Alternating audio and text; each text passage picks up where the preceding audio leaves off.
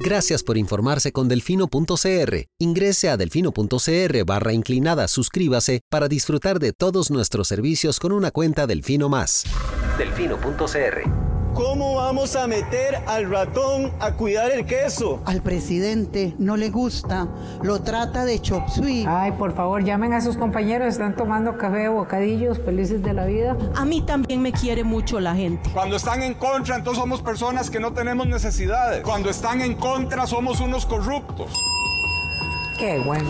Voy a tomar café a mi casa tranquila. Parece un espíritu chocarrero, o sea, eh, perdón. Esta nueva Asamblea Legislativa, incluyéndome por supuesto, será otra decepción más para la ciudadanía. Coca-Cola sin azúcar presenta Curul en llamas, cubriendo y sufriendo la Asamblea Legislativa, porque alguien tiene que hacerlo. Hola queridos suscriptores de Delfino.cr, bienvenidos a un nuevo programa de Curul en Llamas, el podcast semanal donde les comentamos los temas más relevantes e irrelevantes de la Asamblea Legislativa. Les saluda Luis Madrigal desde el 3 de agosto del 2023, como siempre en compañía de... Ahí, espero que todas y todos estén muy bien. En los temas para esta semana vamos a hablar del cierre, del, del, del resumen, digamos, del trimestre, del cierre de las sesiones extraordinarias que finalizaron este 31 de julio, ¿correcto? Y vamos a hablar de un proyecto presentado por Gloria Navas para tratar de resolver el problema eterno de las constantes rupturas de quórum en el plenario legislativo. Correcto, Pero, semana cortita porque eh, los diputados se dieron libre el día antes del feriado del 2 de agosto y obviamente el 2 de agosto no hubo sesión, así que solamente sesionaron lunes y jueves. Pero empecemos. Correcto, entonces empecemos con las extraordinarias. Eh, ya terminaron los tres meses de control del Ejecutivo sobre la agenda del Congreso. Correcto, marcado, eh, el periodo marcado por dos proyectos, básicamente el trámite de... Crimen organizado. Correcto, que eso se llevó todo el primer mes más o menos del plenario. Correcto, y jornadas 4x3. El cual ni siquiera logró probarse. El, sí, ni siquiera pasó el primer debate, todavía está en consultas y me parece que va a estar hasta el 10 o 15 de agosto, me parece que había dicho Rodrigo Arias, hoy en reunión de jefeturas de fracción, hoy porque estamos grabando nuevamente jueves a las 11 de la noche hora de Costa Rica. Saludos desde Roma. Ahí está, May, cada, cada vez que grabamos está en una ciudad distinta. Prometo regresar algún día. Algún día, ok. Mi pobre Diego, hasta que se arranca los pelos ya. Pero bueno, eh, ¿cuál es, cuál es el, el, el, balance de estas extraordinarias? Lucho, el Ejecutivo bueno, con, convocaron 80, 84 proyectos, 82 proyectos, perdón, eh, de los cuales solo 5, digamos, tuvieron aprobación en segundo debate. La que ya mencionamos, la ley de crimen organizado, que estuvo bloqueada por Carolina eh, Delgado de Liberación Nacional, casi digo Carolina Hidalgo, un saludo a doña Carolina Hidalgo. El, la ley de crimen organizado, el, dos presupuestos extraordinarios, el protocolo de Nagoya, que ya había salido de la sala constitucional, y un proyecto de ley sobre reformas en materia de soborno en las transacciones comerciales internacionales eh, por recomendaciones del Grupo de Trabajo de la Organización para la Cooperación y el Desarrollo Económicos, OCDE. Esos fueron los cinco únicos proyectos que se aprobaron a lo largo de este periodo. Algunos otros proyectos que han tenido avance porque se están tramitando en comisiones especiales son el proyecto de Marchamo y el proyecto de eh, sacar a Costa Rica de la lista de paraísos fiscales de la Unión Europea, aunque ninguno de los dos está todavía dictaminado, pero digamos son las comisiones que sí han logrado sesionar y ver esos temas. Ahora, en este periodo el Ejecutivo decidió, hubo sesiones a las cuales ni siquiera se le convocaron proyectos, eh, hubo comisiones a las cuales ni siquiera se le convocaron proyectos, o sea, no tenían agenda de trabajo básicamente, Correcto. a menos que tuvieran investigaciones abiertas y pudieran investigar, digamos.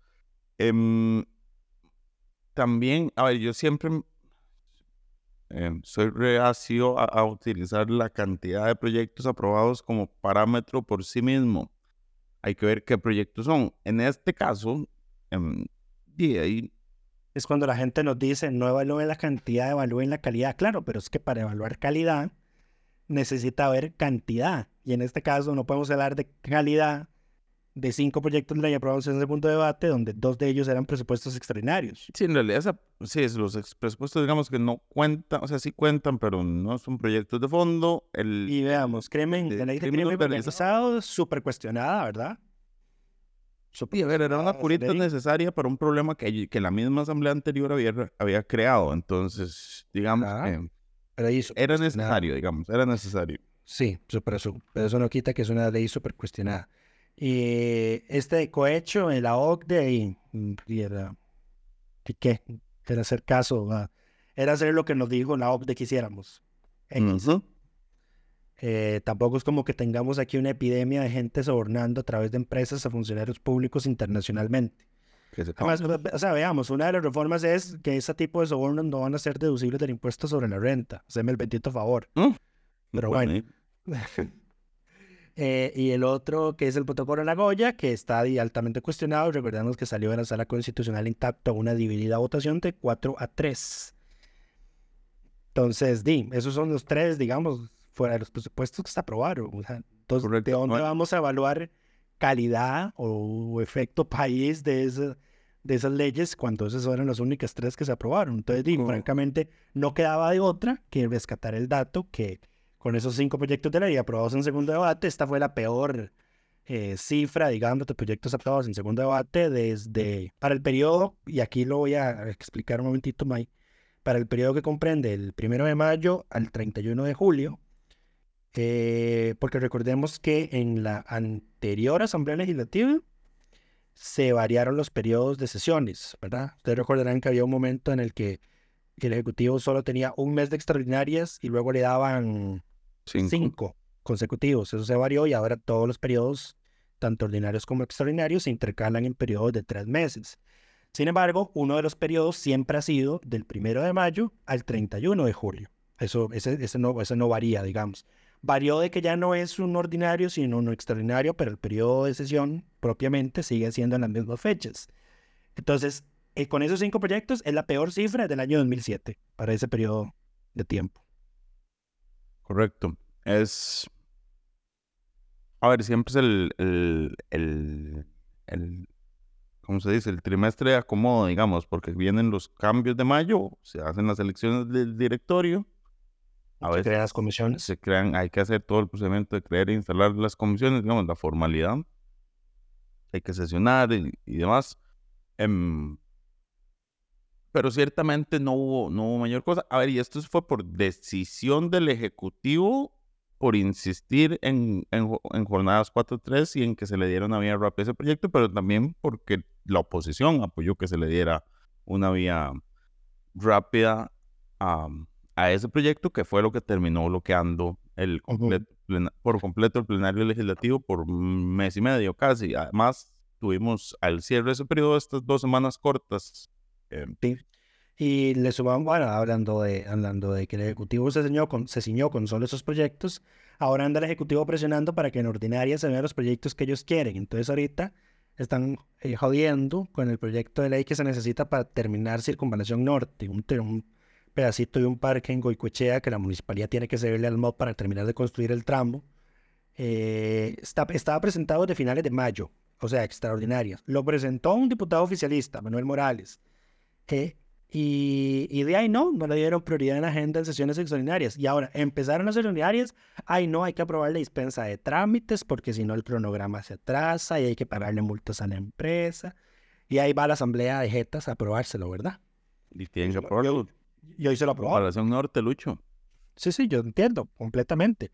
Eh, pero bueno, eh, me parece que don Eliezer Feinsack y don Antonio Gutiérrez del Frente Amplio, o sea, votaron a favor de la moción, pero hicieron el señalamiento de, bueno, sí, ahora están corriendo, ¿verdad? Pero no le dieron prioridad a las sesiones extraordinarias cuando pudieron haberle dado prioridad a un proyecto de un diputado de gobierno. Correcto. Eh, pero bueno, di, no, eso es lo que podemos hablar del periodo de extraordinarias, así como a grandes rasgos, si vemos estadísticas así, eh, 88 sesiones, 88 Ah, sesiones en tres meses. Qué montón de sesiones. El, el más ausente fue don John Terzales de Nueva República, que nuestro muchacho ya es el diputado más ausente de todos, me parece. De 88 sesiones faltó a 34, pero de 1428 votaciones faltó a 874. Faltó como la mitad, sí. En, sacamos la estadística, la, la mensual, digamos, la de julio, y el más ausente era, em, ¿cómo se Era el llama? diputado de la República. El Estado de la República, y solo Gloria Navas tenía justificación médica. Correcto. Y Eh, hablando, y hablando de Doña Gloria, bueno, no, ahorita, ahorita hablamos de Doña Gloria Navas. Y en sesiones, bueno, no faltó ni una sola vez don Luis Fernando Mendoza ni doña Paola Nájera. Eh, y los menos ausentes a votaciones fueron tres diputados del oficialismo, Pilar Cisneros, Jorge Rojas y Daniel Vargas. Que no se diga que no llegan. No sirven para mucho, pero llegan. Bueno, bueno, hablando de doña Gloria Navas, a quien esperemos que esté teniendo una buena recuperación y suponemos que lo está porque presentó un proyecto de reforma al reglamento para, según ella, solucionar el problema de las rupturas de quórum. Que Eh, está harta que le rompan el quórum, dicen. Está harta doña Gloria que le rompan el quórum cuando ella preside exactamente. Pero hay un problema con la propuesta de doña Gloria, que a mi parecer eso no es una solución al problema de romper el quórum. Más bien está haciendo, me parece que va a abrir un portillo peligroso para que quienes quieran obstaculizar lo hagan, lo activen de forma deliberada. ¿Qué propone doña Gloria? Eh, doña Gloria propone que en una sesión solo se va a poder romper el quórum máximo tres veces. Y recordemos que cada vez que se rompe el quórum, la presidencia da cinco minutos para reconstituirlo. Pero la propuesta de doña Gloria es que ocurriendo la tercera ruptura de quórum en una misma sesión, tanto de plenario como comisiones, a la tercera no se va a ordenar que corran los cinco minutos de tiempo reglamentario, sino que se cierren inmediatamente las puertas, se pase lista y constatado que hay menos de 38 o del quórum necesario en las comisiones, se levanta la sesión. Y los que no están, pues, y sin, no tienen justificación, pues pierden la dieta ese día. Eh, May y ¿Cuál es el yo, problema? May y yo estábamos discutiendo ahorita fuera de micrófonos que esta no es la solución, porque lo que van a hacer es que eh, di, al- alguien o algunos lo que van a hacer es romper el quórum deliberadamente para entorpecer las sesiones. Para que se acaben, exacto. ¿Eh? Sí, si no Sí, no, la- el proyecto de ley que está en la agenda, qué mejor que romper el quórum. Correcto. Si no crees que algo se vote, nada más. O sea, es peligroso porque incluso el, ofi- el oficialismo podría, si, en su- en- si le interesara, por ejemplo, si se están discutiendo ratificaciones de nombramientos que tienen plazos perentorios, quórum tres veces y no se puede conocer el tema. Correcto, sí. Eh, el problema con el quórum en Costa Rica es, ya lo hemos hablado esto varias veces en distintos episodios, es que se necesita quórum para mantener la sesión, cuando lo lógico debería ser que se necesite solo para iniciarla y para votar. Y así es en el resto de parlamentos del mundo. Los diputados de los parlamentos del mundo no están siempre sentados en sus curules, nada más llegan ocasionalmente cuando hay votaciones y inclusive en esos parlamentos del resto del mundo es usual que el plenario sesione al mismo tiempo que las comisiones. Sí, usted puede. Y eso, eso no puede ocurrir aquí. Aquí el plenario pues tiene preeminencia sobre todos los demás. No puede haber superposición horaria. Correcto. Em, a ver, no, no tengo el dato cómo funcionan todos los otros parlamentos. Lo cierto es que también, y aquí, digamos, este es un tema que esta Asamblea Legislativa yo dudo que le quiera entrar, pero el, el tema de fondo termina siendo para que ese tipo de reforma sea posible, también re- se requeriría aumentar la cantidad de, de congresistas para que pueda estar el plenario y, y el y comisiones comisiones. trabajando simultáneamente, aparte de habilitar que para, para que la sesión avance no se requiera em, que haya el quórum mínimo o incluso se podría establecer un quórum mínimo pa- para sesionar que sea menor al quórum para iniciar la sesión. Y debería haber para, o sea, el, el quórum me parece, inclusive a mí me parece que el quórum de- para sesionar debería ser mitad más uno. Para votar, ya ahí sí. Ocupar 38. Eh, para que no nos pase lo que pasa, por ejemplo, en Chile, que, que sesionan sin, el, sin un quórum, digamos, necesario. O es en Perú, no me acuerdo. En alguno de los dos es. Entonces lo que algunas fracciones hacen es simplemente no van a las votaciones y las cosas fracasan por falta de mayoría, aunque los que estén presentes hayan votado todos a favor.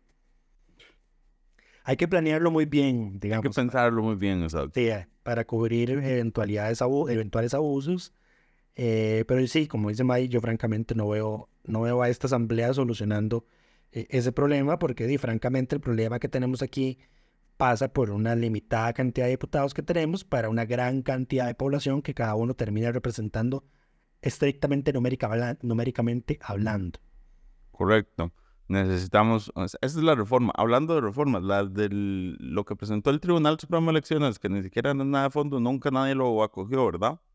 No, de hecho yo, no, yo hice una nota sobre eso en Barrio Prensa hace unas semanas, eh, porque hablé con una asesora de don Rodrigo Arias y lo que nos dijeron, bueno, lo que me dijeron, es que están, estaban esperando que terminara extraordinarias porque el acuerdo al que habían llegado, habían llegado con el tribunal es que esos proyectos iban a tramitarse en una comisión especial. Eh, y además ya el Ejecutivo había dicho que no los iba a convocar si se presentaban. Entonces estaban esperando que terminaran las extraordinarias para presentar la moción de crear la comisión especial y luego adoptar los proyectos. Pero bueno, ya estamos 3 de agosto, no tampoco vamos a ser exigentes porque francamente hoy fue el primer día del periodo de sesiones extraordinarias. Eh, no he visto que hayan presentado la moción y no he visto que nadie haya adoptado los proyectos todavía. No, todavía no Cuando ocurre, que yo sepa, tampoco se abordó el tema en jefaturas de fracción hoy jueves. Lo que sí se abordó es que ya van a empezar a ver el tema de magistrados, empezando por los magistrados de la sala primera. Luego sala tercera y una vacante. Correcto. Ajá. Sala primera, sala tercera, sala primera y sala constitucional en ese orden. Sí, es que hay dos vacantes en la sala primera. ¿Y qué, resolvieron con el tema de los concursos que ya habían hecho? Eh, don, Rodrigo propuso que la comisión de nombramientos vuelva a llamar a la gente que la comisión de nombramientos de la anterior asamblea recomendó en las ternas de cada expediente. Ok, ¿y lo van a hacer? Eh, no, no considero que hayan llegado a un consenso al respecto. En todo caso, le correspondería a doña Alejandra Larios, presidenta de la Comisión de Nombramientos, definir eso. Listo. Okay. que en, todo caso, no es, o sea, no debería estar haciendo eso. Eh, esos nombramientos están requete vencidos. La Constitución dice que cuando hay una vacante en la Corte debe llenarse en 30 días después de ocurrir la vacante. Y bueno, eh, esta, discusión la hemos tenido, esta discusión la hemos tenido. 30 días me parece irracional, debería ser un poquito más. Sí, pero... Pero ciertamente ya está vencido el, O sea, antes, antes tenían que llenar las vacantes antes de que se, se efectuara la vacante. O sea, si un magistrado se le anunciado previamente, Ajá, como por ejemplo hizo doña Nancy, que doña Nancy avisó con antelación, bueno, me bueno, primero dijo me voy a reelegir y luego digo, bueno, ya no me voy a reelegir. Eh, la asamblea tenía que haber nombrado bajo la anterior reforma, digamos, bajo el anterior texto de la Constitución, la Asamblea tuvo que haber nombrado la suplencia de doña Nancy eh, antes de que ella dejara el puesto. Luego lo cambiaron para que se llenara 30 días después de ocurrir la vacante y ni aún así respeta que ese plazo. Ese plazo es irracional, digamos. Sí, pero ¿cómo, ¿cuál es el dicho en latín? Dura, dura lex, set lex. Dura, exacto. Eh, sí, deberían cambiarlo también. No, mejor que no lo toquen porque qué cansada esta gente. Ya están reformas constitucionales eh, importantes, hay muchas pendientes, y, pero la, la que avanzó em, fue una para reconocer el deporte y la recreación como derecho. Ajá, que el Ejecutivo había objetado en el informe de Rodrigo Chávez el primero, el 2 de mayo, ante la Asamblea. Eh, nosotros hicimos una nota de eso al respecto, decían que no hay plata para eso. Eh, lo raro es que el, todo el oficialismo, o sea, nadie ha votado en contra de esa reforma constitucional, ni en los dos debates que se realizaron en la legislatura pasada, ni en este primer debate de segunda legislatura. Recordemos que las reformas constitucionales hay que votarlas cinco veces, en dos años distintos, dos en un año y tres en el último. Años eh, legislativos, ¿verdad? No años calendarios. Sí, legislaturas. Eh, sí, pero bueno, digo, se aprobó en primer debate de, segunda legislatura esa reforma, eh, a pesar de la objeción del Ejecutivo, y bueno, todo pinta de que sí se va a terminar implementando, salvo que ya en el tercer debate el oficialismo diga eh, sorpresa y lo voten en contra y no haya quórum suficiente ese día los 38 necesarios para aprobarlo. Exacto. Pero bueno, yo creo que es todo por esta semana. Wow, tenés, tenés prisa, May. Tengo sueños, son las 7 de la mañana, Lucho. Yo tengo sueños, ahora son once y media de la mañana. Imagínate. Eh, no, no, pero ya. ¿Qué temas no hay- pendientes? No, claro, no, no hicieron hay- muchos, ni siquiera presentaron. Cinco proyectos nuevos Sí. hicieron esta semana. Sí, no hay congresista la semana o lo corta que fue esta primera, bueno, sí, esta primera semana de sesiones ordinarias. Eh, nada más una mencioncita, doña Margarita Matarrita, que es la señora que siempre salía con los diputados recibiéndoles sus proyectos de ley, ya se jubiló el 31 de julio, le dieron un aplauso, eh, una ovación de pie en el plenario al finalizar el periodo de extraordinarias. Le mandamos un caluroso abrazo. Doña Margarita fue una ayudante increíble eh, en, en los años que yo iba presencialmente a la Asamblea Legislativa. Le estoy eternamente agradecido y aún ahora de que lo, que lo cubro remotamente, eh, igual le ponía un mensajito por WhatsApp y ella siempre estuvo dispuesta a ayudarme. Así que merecía esa jubilación. Solo cosas buenas de ella. He leído qué opina la gente en redes sociales. Que sé que no es un parámetro, pero di, francamente, en el, en, en el país en el que vivimos, ¿verdad? No es común que a un funcionario público lo hablen positivamente de él. Pero bueno, saludos a doña Margarita. Eh, y sí, eso sería todo por esta semana. Programa corto, pero ahí es lo que pasó. No están, esperemos, esperemos que la próxima semana estén más productivos eh, con, a ver, con la entrada de las ordinarias, se pusieron ellos mismos en agenda 600 proyectos. 640 y pico, sí. Hay un problema y es que, ¿te acuerdas que hay un proyecto de generadores privados Ajá. al que le están destinando una hora de discusión efectiva? El, el sesión. que está ahí pendiente, ajá. Ajá, que el, el Frente Amplio lo tiene bloqueado con mociones de reiteración. Ujú. Eh, y se acordaron de que ese proyecto todavía existe. Eh, y hoy en la reunión de jefaturas de fracción, bueno, hay que volver a meterlo en la agenda. Eh, y el problema con eso es que es una hora de discusión efectiva. Entonces, como rompen tanto el quórum, eh, di, ese tiempo de, de ruptura del quórum y de reconstitución del quórum no cuenta en esa hora. Entonces, hoy, hoy terminaron la hora efectiva del proyecto como a las 6 de la tarde. Imagínate. Bueno, ahí esperemos que salgan pronto ese proyecto. También que las comisiones logren avanzar con los otros textos. Tema Y las clave, tema clave, el tema de sacar a Costa Rica de la lista de paraísos fiscales. Y marchamos.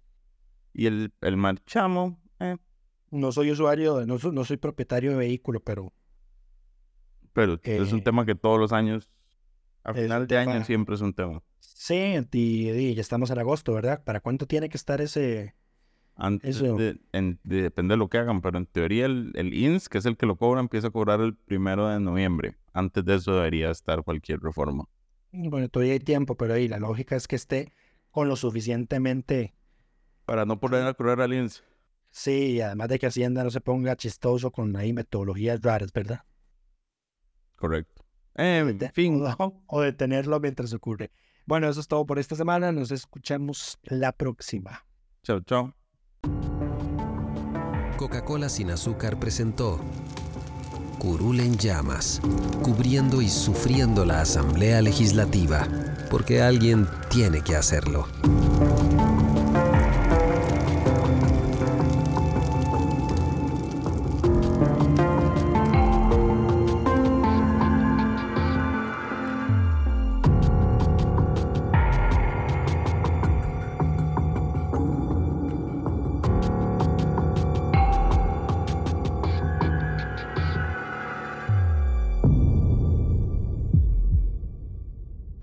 Gracias por informarse con delfino.cr. Ingrese a delfino.cr barra inclinada, suscríbase para disfrutar de todos nuestros servicios con una cuenta Delfino Más. Delfino.cr